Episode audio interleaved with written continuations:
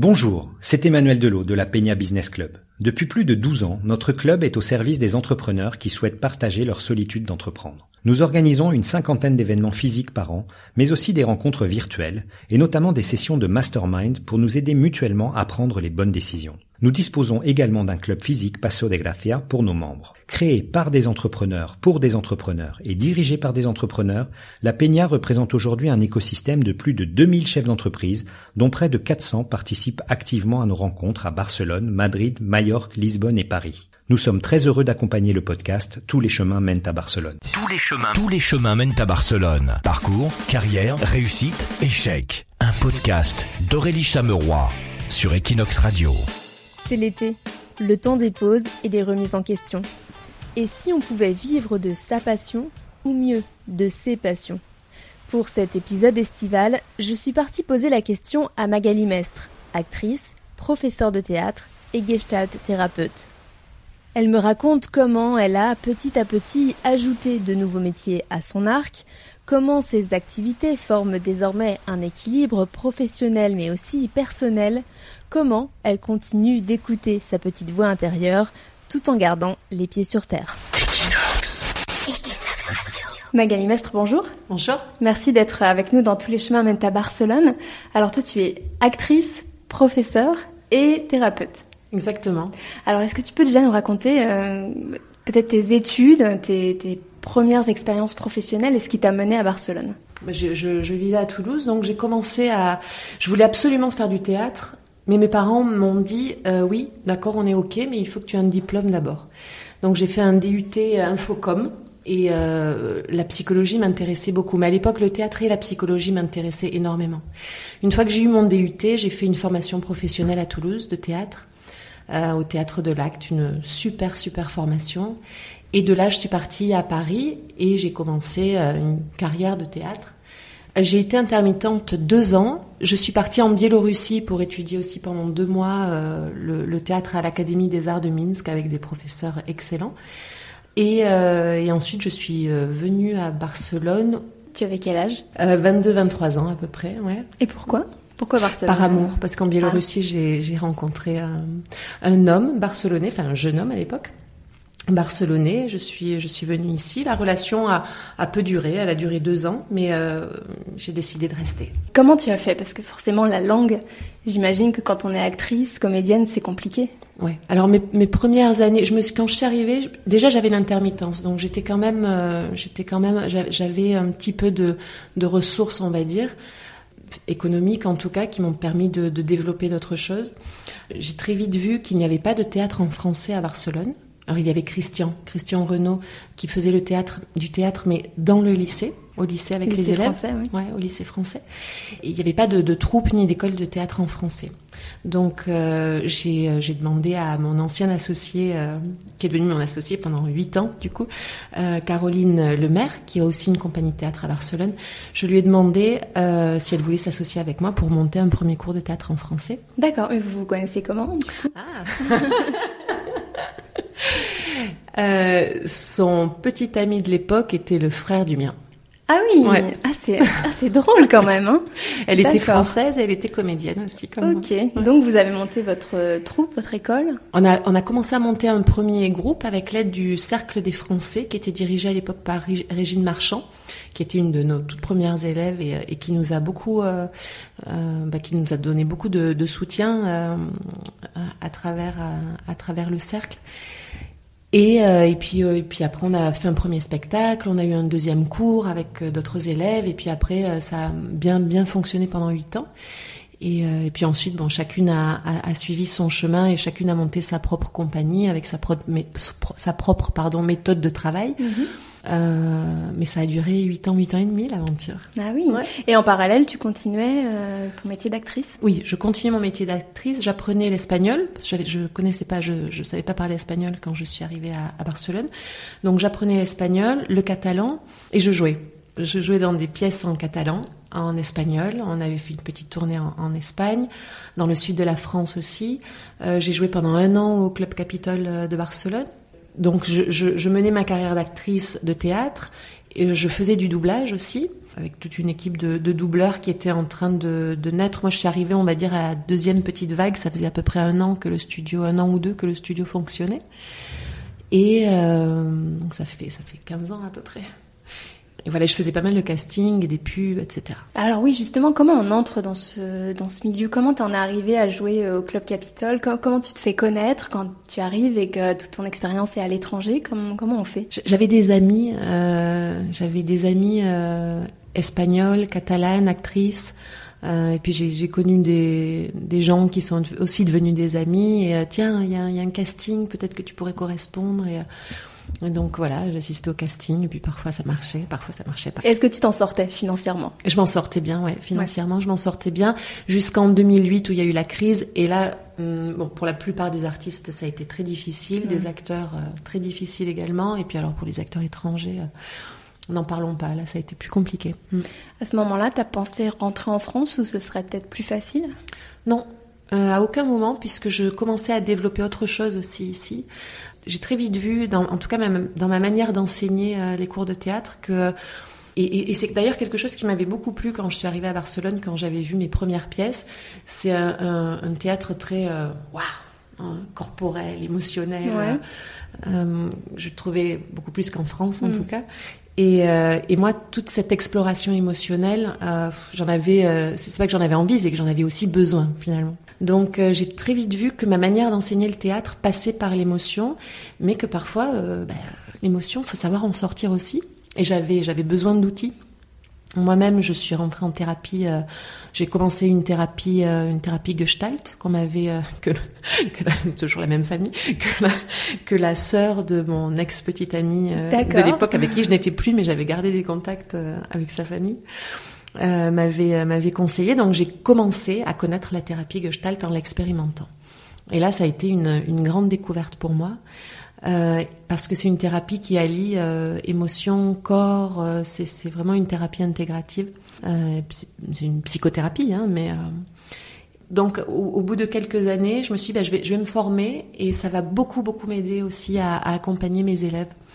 Euh, dans, dans, des rôles qui demandent une, une, expression, une expressivité, et puis aussi euh, d'être comédien ou de, de, prendre ce chemin-là, même en amateur, euh, ça veut dire explorer des émotions qu'on se permet pas toujours. Donc ça a été une belle ça a été logique en fait, une, une alliance euh, logique. Puis moi, je me régalais dans ma formation. C'est, j'avais pas l'impression euh, de travailler. Euh, je, pense que quand on se forme comme ça pour être thérapeute gestalt, gestalt thérapeute en français, c'est, c'est une attitude aussi interne qui va changer quand on, est face à des personnes qu'on va accompagner, même dans le théâtre, même dans le jeu. Donc je pense que ça a commencé, mais très très progressivement. Hein. C'est comme tout le développement euh, personnel, mmh. ça se fait, euh, c'est du goutte à goutte, on s'en aperçoit ouais. Ouais. Euh, tout au long du chemin, mais c'est très très long. Donc ça a été très progressif. Et puis au bout de mes quatre ans de formation, j'ai fait euh, deux ans de supervision, où là j'ai eu quelques quelques personnes en, en consultation qui venaient par euh, par des gens qui me connaissaient euh, par le théâtre ou parce que j'avais quand même côtoyé beaucoup beaucoup de personnes que j'avais dirigées mmh. sur scène ou, ou, dans les cours, etc. Ouais. D'accord. c'est venu très progressivement et, et, et d'ailleurs ça continue progressivement. Je suis pas passée, j'ai pas dit bon allez, je plaque tout mmh. et maintenant je monte ma consultation et il faut j'ai un objectif. Non. Euh, et, et, et, dans tous les, j'exerce plusieurs métiers. Dans les métiers que j'exerce, c'est tout est, tout est progressif, mais en même temps, j'ai une sensation, et là je crois que j'ai encore plus cette sensation après le confinement, que c'est, que c'est solide, ça a été mis pierre, pierre après pierre finalement. Alors justement, aujourd'hui, donc tu continues à être actrice, à être prof, à être thérapeute. Comment t'organises euh, tout ça Et maman. Et maman, bah oui, euh, c'est très important. ça prend beaucoup de temps et d'énergie. Euh, comment, comment tu t'organises au quotidien? Qu'est-ce Comment tu définis tes priorités, euh, ton emploi du temps basique, euh, ton quotidien ouais. hmm. Alors c'est assez difficile parce que j'ai pas, euh, on peut, je fais, je continue évidemment le doublage. Euh, parfois j'ai des projets euh, de théâtre, de monter des pièces, etc. et, et donc le doublage on m'appelle un peu quand quand on a besoin. Ben oui. Euh, on choisit pas toujours, même si j'ai quand même une flexibilité et je peux proposer moi aussi des, des horaires de disponibilité. Ouais. Euh, si, j'ai- des moments où je sais par exemple que tous les jeudis après-midi et soir, euh, bon, tous les jeudis après-midi, je suis avec euh, mes patients, mes clients. Euh, tous les euh, tous les jeudis soirs, euh, j'ai cours. Euh, non, là, je vais je vais monter un groupe de, de euh, un groupe de thérapie. Donc là aussi, je, je, je sais que tel jour, à telle heure, j'ai mon groupe de thérapie. Euh, Mais ça, ça n'empiète j'ai pas, par exemple, si tu as un projet de théâtre euh, Si, si, si. si, donc les projets théâtre, je les, je les planifie euh, un an à l'avance. Là, je suis sur une traduction d'une pièce, mais je, je- ça, ça va prendre du temps. Euh, c'est vrai que mon, mon métier d'actrice en, en pâtit un peu, mais pour l'instant. Ça euh, va Ça va.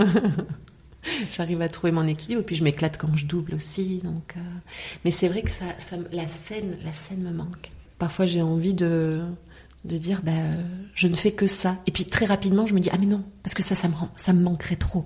Je me dis, bah oui, oui, j'aimerais, j'aimerais juste mettre euh, toute mon énergie là-dedans, mais je me dis, bon, déjà, il y a une partie euh, précaire de l'artiste que je ne suis plus prête à, à assumer entièrement parce que j'ai un fils et que j'ai envie de d'être euh, de pouvoir lui offrir aussi certaines choses euh, indispensables hein, à sa croissance et à son bon développement. Mais aussi parce que j'aime ce que je fais vraiment j'aime tout ce que je fais. C'est compliqué ça. Alors c'est super. Mais des fois je me dis bon ben gars quand même il faudrait que tu choisisses. Mais non parce qu'en plus tout est complémentaire. Mm. le, le, le, le- le travail avec, euh, avec mes patients en individuel nourrit énormément euh, la personne que je suis aussi. Mhm. ça, me- ça, ça, me, ça me fait moi aussi euh, beaucoup évoluer et ça me fait évoluer aussi en tant que, en tant que tout, actrice, professeur. euh, et pas que ça, tout est rétroactif. Là, là, le, le fait d'accompagner des gens euh, dans des cours, c'est- merveilleux ce que dégage la force qu'a un, un groupe, un groupe de théâtre, la force qu'il a. Et puis, on- on- chaque cours, c'est c'est un spectacle pour, pour nous tous. C'est génial. Et ça, je peux pas, je peux pas m'en passer. c'est pas possible. Alors quand on t'écoute Magali, on a l'impression que tu fais tes choix par euh, euh, par envie justement, euh, pour ton épanouissement, pour ton propre développement en fait, un peu au gré de tes envies. Mais le nerf de la guerre quand même, financièrement, est-ce que tu arrives quand même à t'organiser? Est-ce que tu arrives à avoir des revenus réguliers? Est-ce que ça a été long? Est-ce que tu as fait des choix aussi en fonction de ça? Quand- Comment tu t'es organisé? Hmm. Euh, alors oui, mon- premier choix, je pense que c'est de garder, euh, de garder tous ces métiers, c'est-à-dire de, de, de garder, euh, de garder mes cours, de garder mes patients, de garder, de garder le doublage, de maintenir les trois. Mais le fait d'avoir trois activités, s'il y en a une qui est un peu euh, bouffe, qui est un peu en bas, euh, il y a quand même les deux autres qui sont là. Donc euh, je trouve mon équilibre là-dedans. Dans la diversification, Dans la finalement, comme beaucoup diversification. d'entreprises. Exactement. Par exemple, pour le confinement, durant le confinement, bon, mais le doublage pendant trois mois, on n'a pas pu aller dans les studios. mais par contre, euh, ben, moi j'ai con- j'ai continué euh, mon travail de thérapeute avec euh, mes patients en ligne. J'ai continué mes cours aussi Mm. en ligne. Donc, donc j'ai- maintenu une, une, une certaine base, enfin une- un certain, un certain revenu. Heureusement, j'avais très, j'avais très bien travaillé en janvier-février, donc ça m'a beaucoup aidé aussi. À, à- Ouais, finalement, c'est une sécurité financière de, garder toutes ces activités. euh. En plus, tu es maman. Euh, Est-ce que tu as des astuces au quotidien pour t'organiser, pour ne pas trop stresser, parce que tu es hyper zen Euh, Comment tu fais? Alors la méditation déjà, mais ça, je pense que aujourd'hui on écoute. oh non, il y, a- il y a beaucoup de. Ouais. enfin, mais c'est super. C'est, La euh, méditation la tous les jours Euh, non, pas, pas forcément tous les jours, mais euh, je, je peux être par exemple dans, dans le bus ou en train de marcher ou, euh, et, et mettre mon attention sur ma respiration et, sentir comme ok. Donc il y a ça. Et puis il y a un rendez-vous avec moi-même aussi que j'essaie, que je, que je, euh, que je fais, que je mets tout en place. Je, je mets tout en place pour ne pas le manquer on D'accord. va dire. Euh, là, en l'occurrence, c'est, un, un cours de, de danse, de mouvement authentique, de danse, un laboratoire de création euh, qui a lieu trois, trois heures par semaine un matin. Et, je, et Ça, c'est un rendez-vous avec moi-même. C'est ton moment. Ça, c'est mon moment, mon rendez-vous avec moi-même. Et en plus, avec ma partie artistique. euh, et, et, euh, et ça, je le loupe pas. Ouais, ouais, ouais, avoir un rendez-vous chaque semaine, euh, juste pour toi. Et, et tu le loupes jamais? Non. Bravo, bravo. Bon, non, non.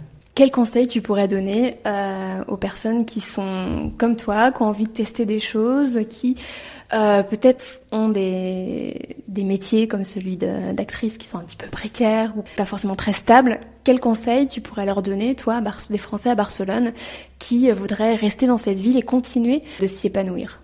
D'abord de s'accrocher, que si- s'ils sentent que Barcelone c'est la ville de leur cœur, de la ville qu'ils ont choisie, en tout cas pour l'instant, on n'est jamais sûr de, du futur, mais euh, qu'il y a quelque chose pour eux. Il y a un endroit qui est, il y a- un endroit, il y a une, tâche, on va dire une tâche de travail qui est faite pour eux. Euh, il, suffit de, de regarder, d'observer ce qu'il y a, ce qui se propose, ce qui, euh, se fait, et, en, quoi eux, ils peuvent être utiles à, ce qui est déjà là. Si c'est bon pour les pour les acteurs, il y a plein d'acteurs aujourd'hui qui sont très créatifs, mais euh, de toujours arriver à équilibrer. Non, ça c'est le problème du travail, de- enfin de, de Mm. l'acteur aussi, arriver à équilibrer les revenus et euh, tout en continuant euh, de faire son métier. Il y, a, il y a plein de choses qui se font à Barcelone.